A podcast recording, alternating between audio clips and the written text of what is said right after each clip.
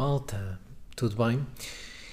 Eu vinha hoje partilhar uma coisa convosco que ainda há pouco aconteceu aqui em consulta.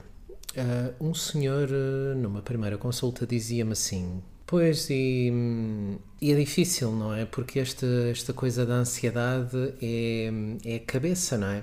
É cabeça.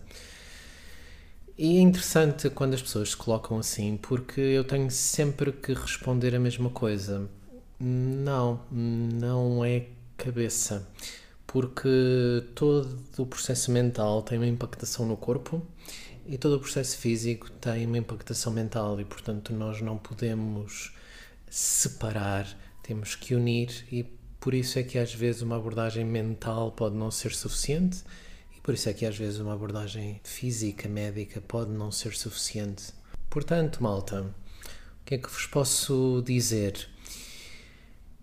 Primeiro, num caso de ansiedade muito extremo, é interessante nós trabalharmos o corpo, principalmente se ele está muito debilitado. Imaginem um corpo cheinho, cheinho, cheinho de hormonas de stress, completamente em desequilíbrio.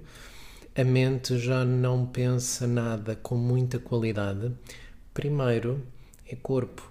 Primeiro nós vamos ajudar a pessoa a respirar convenientemente primeiro vamos pensar o que é que podemos fazer para estabilizar aquela pessoa fisicamente e depois trabalhar com ela mentalmente, trabalhar evolução, trabalhar desenvolvimento, trabalhar consciência, trabalhar pensamento e qualidade de pensamento.